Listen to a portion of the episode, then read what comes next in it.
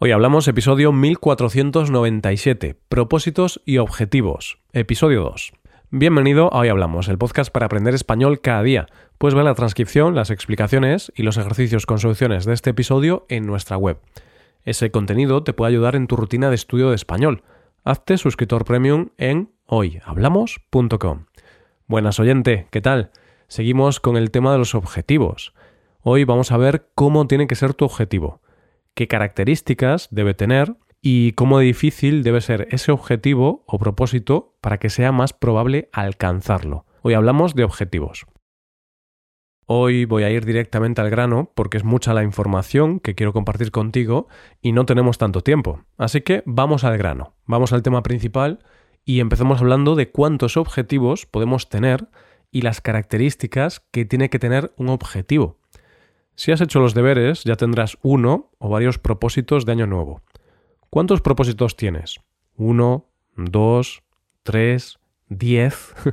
ya sabes que a veces decimos esta frase de cuantos más mejor. Bueno, pues en este caso, cuando hablamos de tener objetivos, la realidad es lo contrario. Cuando hablamos de objetivos, cuantos menos mejor. ¿Por qué? Pues por algo muy sencillo. Ya lo dice el refranero español. El que mucho abarca, poco aprieta. Intentar perseguir demasiados objetivos es contraproducente y puede hacer que tengas dificultades para conseguir esos objetivos. Limita tus objetivos a uno, dos o tres, como mucho. Esto es algo arbitrario, pero cuantos menos, mejor. Si quieres conseguir algo importante, tienes que enfocar tu esfuerzo y atención en ello. ¿Y por qué ocurre esto? ¿Por qué no podemos tener cinco objetivos, organizarnos y dedicar tiempo a cada uno de ellos? A ver, sobre el papel podríamos hacerlo, Podrías decir, este año voy a caminar una hora al día, voy a estudiar español una hora al día, voy a dejar de fumar y además voy a estudiar un máster para mejorar en mi carrera profesional. Y no voy a tener problema, porque tengo un plan detallado para conseguir todos estos objetivos y tengo el tiempo suficiente para hacerlo. Vale, a ver, podrías hacerlo, quizá podría funcionar, pero una cosa es lo que planificas y otra cosa es la vida real hacer tantas cosas nuevas va a ser un verdadero reto. Si hasta ahora no has cambiado grandes cosas en tu vida, no intentes ahora cambiar todo de golpe. No digo que no se pueda hacer, quizá hay alguna persona que pueda perseguir muchos objetivos a la vez, pero para la gran mayoría de personas este enfoque es incorrecto. El espacio que hay en tu mente es limitado, tu espacio mental es limitado, solo tenemos una cantidad de atención que podemos dedicar a los objetivos. Entonces, cuantos más objetivos tengas, más vas a dividir tu atención y menos energía podrás dedicar a cada uno de esos objetivos, haciendo que sea menos probable conseguirlos. Así que, aunque es una gran tentación intentar cambiar tu vida completamente, hazlo poco a poco. Elige una o dos áreas de tu vida y ponte uno o dos objetivos y céntrate en ellos. Yo reconozco que algún año caí en esta tentación y me puse varios objetivos bastante complicados para el punto en el que estaba en mi vida, y evidentemente no logré ninguno. vale, pues esto queda claro. Si realmente queremos conseguir lo que nos proponemos, seamos selectivos y elijamos bien un número muy limitado de objetivos. Prioricemos el objetivo o los dos o tres objetivos más importantes. Ahora tenemos que ver cómo tiene que ser ese propósito, ese objetivo. ¿Hacer deporte es un objetivo? Sí, lo es, pero realmente no es el mejor objetivo que te puedes poner. Un objetivo, para ser efectivo, tiene que tener algunas características. Esto es como si tienes una casa sin ventanas. Sí, sigue siendo una casa, pero para ser más efectiva, es mejor que tenga ventanas. Un objetivo será más efectivo cuando por sus propias características es más probable conseguirlo. ¿Y qué características tiene que tener un objetivo para que sea más probable conseguirlo? Pues generalmente se dice que los objetivos deben seguir el sistema llamado SMART, este nombre hace referencia a Specific, Measurable, Attainable, Relevant y Timely en inglés, que en español sería específico, medible, alcanzable, relevante y temporal. Es decir, el objetivo que te propongas tiene que tener todas o casi todas estas características. Te las voy a explicar de más a menos importante según mi criterio. Tu objetivo tiene que ser relevante.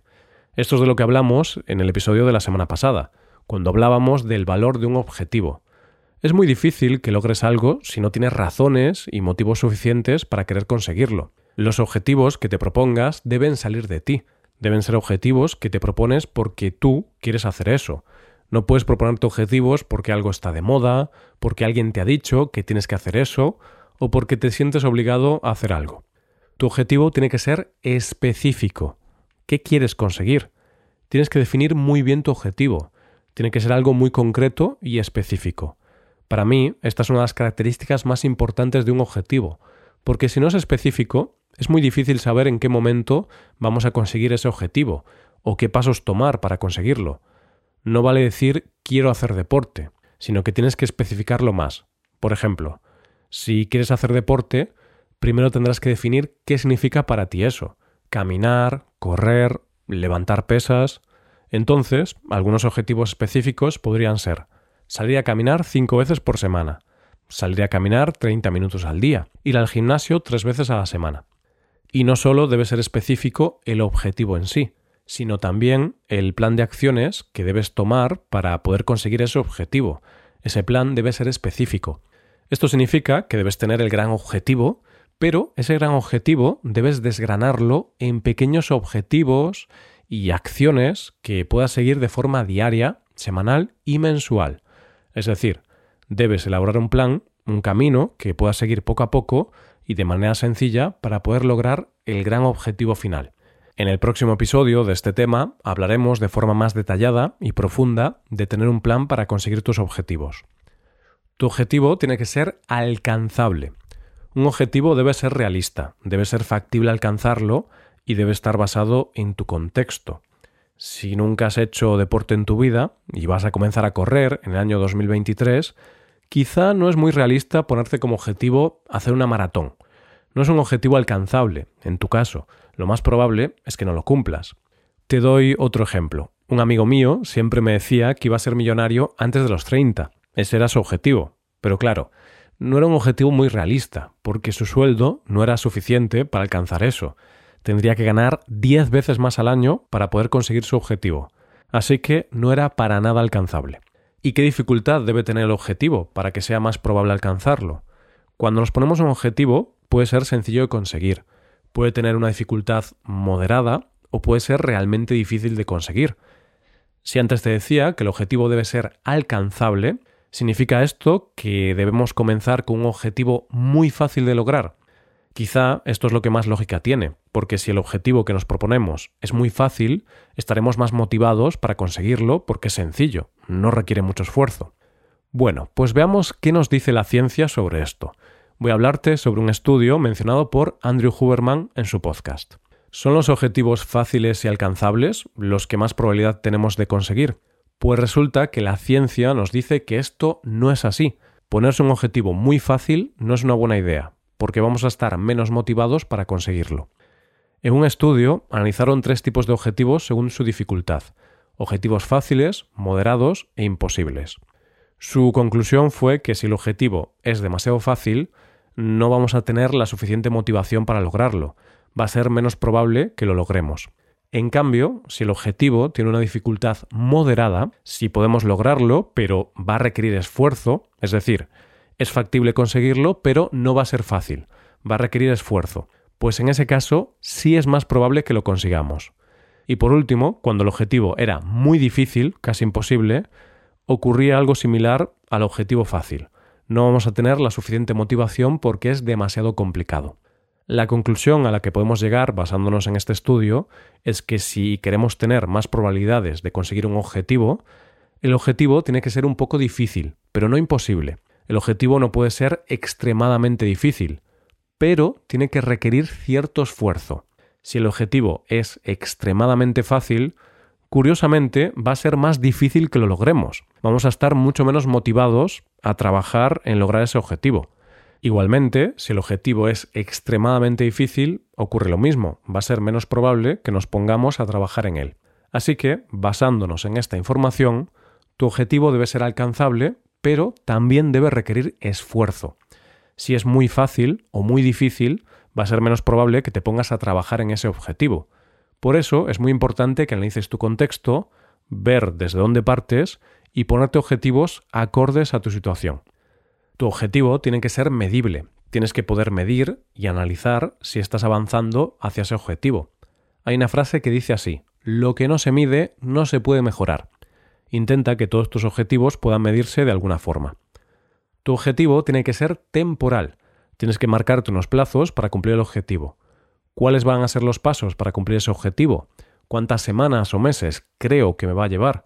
Obviamente es difícil saber exactamente cuánto vas a tardar, pero es importante que te marques fechas, porque si no, vas a posponer o procrastinar las cosas y no te vas a poner a trabajar en ello. Esto es algo que suele pasar mucho, oyente. ¿No te pasa que cuanto más tiempo tienes para hacer una tarea, más tiempo sueles tardar en completar esta tarea? Pues por eso es importante poner fechas límite. Existe una teoría llamada la ley de Parkinson que afirma que el trabajo se expande hasta llenar el tiempo disponible para que se termine. Por lo que si somos demasiado laxos a la hora de fijar fechas límite, si nos damos demasiado tiempo para alcanzar nuestros objetivos, es probable que tardemos todo ese tiempo, aunque en muchos casos podríamos haberlo hecho bastante antes si la fecha límite fuera más cercana en el tiempo. En mi opinión, esta es la característica menos importante de un objetivo, porque si nuestro objetivo es relevante, específico, alcanzable y medible, bajo mi punto de vista, no importa tanto que tengamos unas fechas concretas para conseguirlo o no. Por supuesto, ayuda tener unas fechas límite, pero también puede ser complicado calcular qué límite debes ponerte. Además, a veces puedes tener como objetivo implementar un hábito, y a algunas personas les puede llevar más tiempo que a otras implementarlo. Por lo que ponerse un objetivo temporal o con una fecha en mente no tiene por qué ser la mejor opción. Y esto es todo por hoy, oyente. Como te decía al principio, el episodio de hoy está cargado de información. Como resumen, lo más importante, que ese objetivo sea relevante, que tenga valor para ti, que el objetivo sea concreto o específico, que sea alcanzable pero que no sea demasiado fácil de alcanzar.